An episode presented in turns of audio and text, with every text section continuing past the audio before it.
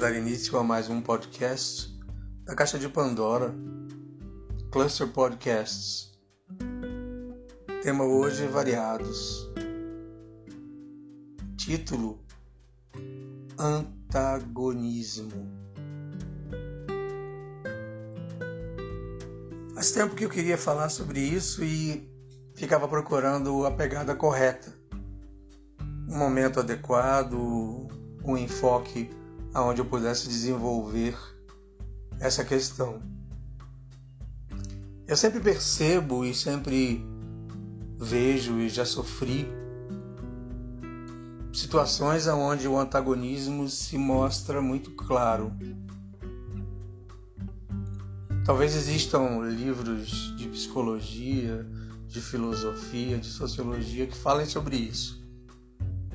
Eu não os li, mas eu percebo na prática e eu queria tentar falar sobre isso, talvez até para que eu mesmo possa entender melhor. A gente entende que antagonizar está diretamente ligado a fazer oposição a algo ou a alguém, ser um contraposto, ser o contraditório daquela pessoa, daquela situação ou daquela suposta verdade. Muitas vezes a pessoa entende que ao antagonizar, na verdade, ela está meramente expressando uma opinião. Pode ser que muitas vezes uma pessoa esteja de fato expressando uma opinião contrária a algo que alguém colocou, mas quando isso se torna recorrente, cotidiano, habitual, quando alguém representa para você essa vontade intrínseca, essa vontade instantânea de se opor, é porque ali existe algum elemento a mais do que o simples duelo de opiniões. Ah, eu sou Flamengo, ele é Fluminense. Então, se ele fala do Flamengo, eu falo do Fluminense, a gente começa uma rixa verbal e começa um a contextualizar essa disputa, a antagonizar a proposta de comunicação do outro. Isso num cenário bem leve, no cenário do futebol, das rixas futebolísticas. A gente pode também ter um antagonismo no que diz respeito às questões políticas. Eu gosto de A, eu gosto de B, eu gosto de C e eu desgosto de quem gosta de B e C porque eu gosto de A, que já é um grau um pouco mais sério do que o do futebol. E quando esse não gostar do, da opinião alheia fica no universo do, puro do não gostar, tudo bem. Mas quando isso extrapola, quando isso cresce e aí o antagonismo vira uma coisa superlativa, tanto no âmbito político como no âmbito pessoal, isso pode se transformar numa mazela, numa doença, algo que ataca diretamente a relação entre duas pessoas. Se eu antagonizo você, você pode sofrer com os meus ataques antagonistas.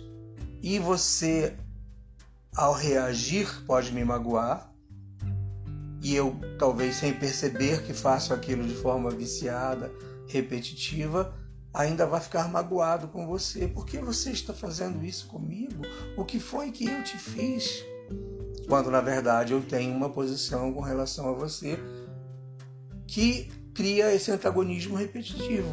Mas por que, que eu antagonizo você? O que é que você representa na minha vida para que eu precise te atacar, para que eu precise me defender de você, para que eu precise discordar, ser a voz dissonante de tudo aquilo que você tentar colocar como forma de expressão. Existem mil razões, motivos e maneiras de se explicar, mas nas relações mais longas, prolongadas, pai e mãe, filho e filha, filho e mãe, filho e pai, enfim, na relação familiar, como as pessoas se relacionam entre si, um casamento disfuncional, uma família que criou os filhos com muito estresse, com muita pressão, onde os filhos são magoados ou frustrados por conta dessa pressão ou por conta da pressão do cotidiano, do dia a dia, da falta de tempo, da falta de dinheiro, da falta de possibilidades, da falta de educação, da falta de cultura, da falta de sentimentos mais elaborados. Quando tudo isso massacra a existência de alguém, se um pai massacra a existência de um filho, ou vice-versa, um filho transforma a existência de um pai num verdadeiro inferno, aquilo pode gerar um sentimento antagonista dentro de um ou dentro de outro. O pai que ama o filho, que adora o filho, mas que não suporta o filho porque a postura, o comportamento, as reações, as atividades do filho acabam sendo um confronto diário. Aí é culpa do filho ou é culpa do pai? Ah, isso Freud explica, não sou eu. Mas isso existe. Da mesma forma, de uma maneira muito mais recorrente, o filho que antagoniza o pai ou antagoniza a mãe, porque eles representam a disciplina, o critério, a organização, a cobrança. E dependendo da idade do filho, dependendo da personalidade, do caráter, ele não está disposto a se submeter a nenhum tipo de protocolo. Então eu odeio minha mãe porque ela manda eu arrumar o meu quarto.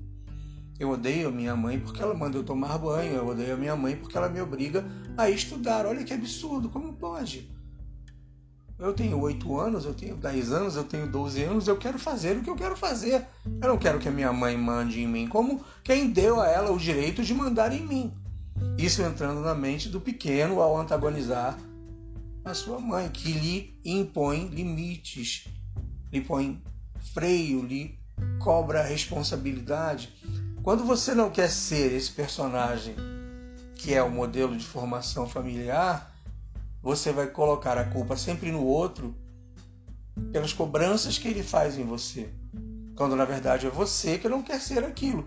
Infelizmente, a educação tradicional, clássica, propõe que pai e mãe criem filhos para aprenderem os valores de vida em sociedade, os valores de vida moral, os valores de ética, de compromisso, de produtividade. Então a criança tem que aprender a respeitar, a fazer, a colaborar, a ter horário. E nem sempre isso vai na direção certa.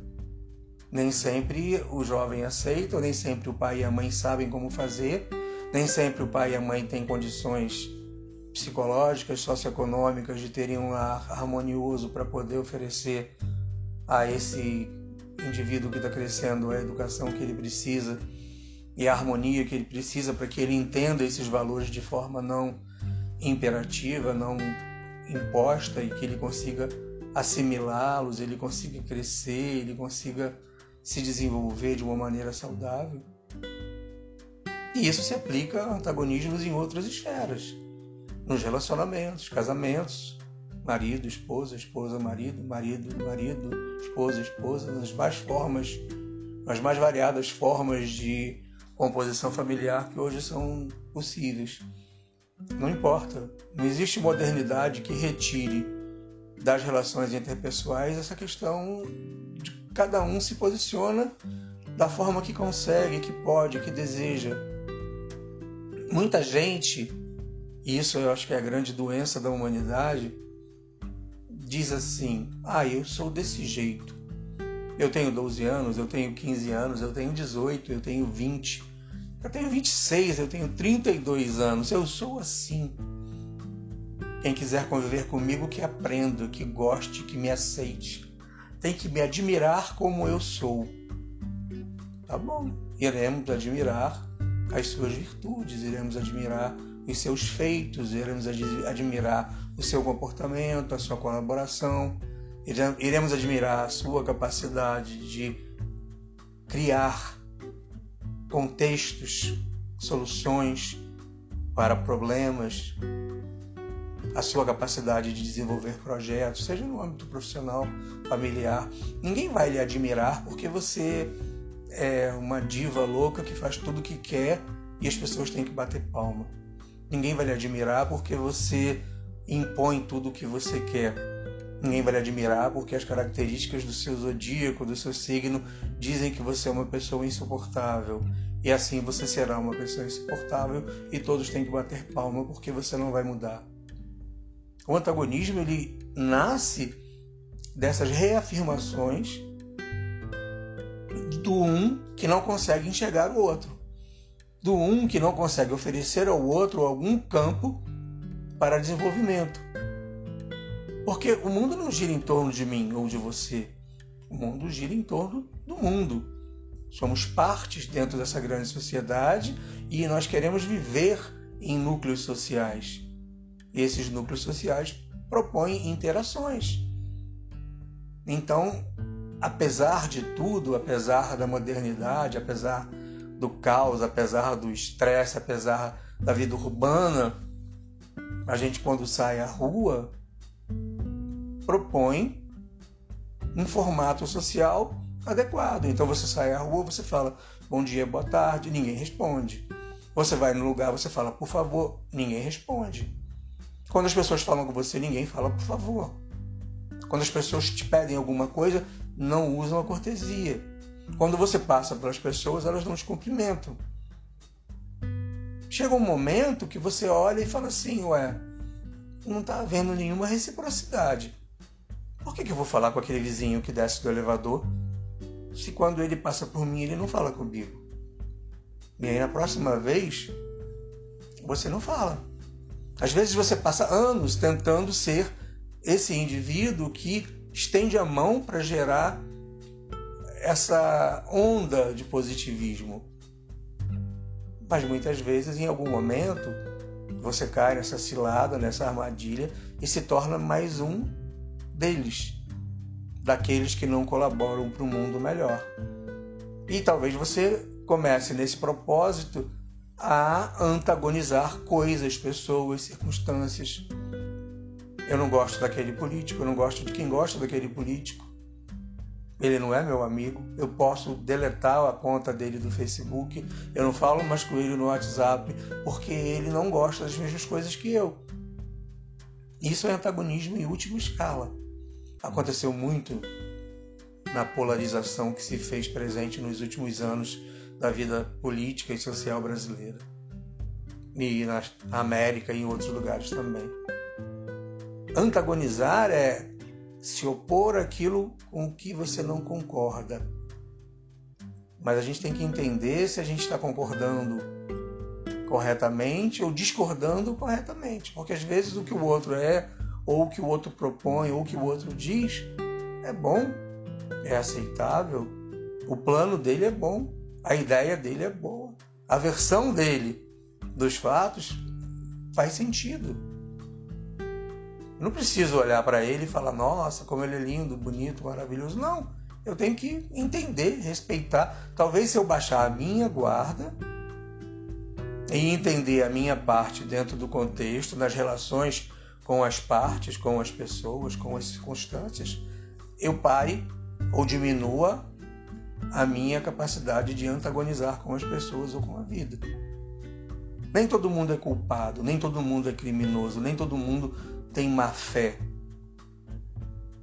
Não é porque é diferente de você que necessariamente é errado. Eu não tenho que antagonizar com alguém que tem uma religião diferente da minha, eu não tenho que antagonizar com ninguém de uma etnia diferente da minha, eu não tenho que antagonizar com ninguém que tem uma orientação sexual diferente da minha. Isso falando de coisas básicas que são as elas da nossa sociedade moderna. Mas eu também não tenho que antagonizar porque tem uma diferença política, por quem gosta do clube, ou porque a pessoa fez isso ou faz aquilo, disse isso ou disse aquilo. A ideia é procurar viver em harmonia. E ao procurar entender um pouco melhor o outro, ao procurar perceber o que o outro tem a dizer, talvez a gente consiga olhar para nós mesmos, olhar para as nossas limitações, olhar para as nossas incongruências, a gente consiga ir melhorando e se refinando e se lapidando. Porque a função do ser humano é isso, a gente nasce vazio e a gente se enche de informação ao longo da vida e chega uma hora que você tem que tentar lapidar tudo isso, porque carregar informação demais cansa. E você lapidando, você vira uma pessoa mais leve. E uma coisa que é muito leve que ajuda muito é respeitar o outro, é admirar o outro, é se envolver nesse coletivo de uma maneira pensando num mundo melhor para todo mundo. Nossa, isso é tão bom, dá uma sensação tão boa. E é muito ruim ver todo mundo antagonizando todo mundo, todo mundo estressado, todo mundo achando que seu problema é maior do que o do outro. Todo mundo tem problema, todo mundo tem dificuldade, todo mundo tem uma situação qualquer em casa ou na rua ou no trabalho que aflige. Todo mundo tem sede, todo mundo tem fome, todo mundo tem necessidade de dinheiro. Cada um da sua maneira, cada um no seu formato. E a gente precisa olhar para o outro com empatia. Precisa tentar olhar para o outro e achar que o que ele está fazendo tem boas intenções. Quanto menos a gente julgar, e quanto mais a gente colaborar para esse pensamento coletivo, para essa onda de positivismo, da tal neutralidade positiva que eu já falei várias vezes, melhor será o mundo e menos ruim será o mundo. Que para melhorar demora, é complicado. Para ficar ruim é rápido e já está ruim há muito tempo. Cabe a gente fazer esse esforço para tentar transformar o universo que a gente vive num lugar menos ruim. Não é simples, mas também não é impossível. Se não começar em algum momento, nunca a gente vai atingir isso. Vamos pensar um pouco sobre isso? Antagonizar é muito ruim. Dê uma chance ao outro. Vamos ficando por aqui. Esse é mais um episódio da Caixa de Pandora. Em breve com novidades. Tiesco Biglionico, Cluster Podcasts.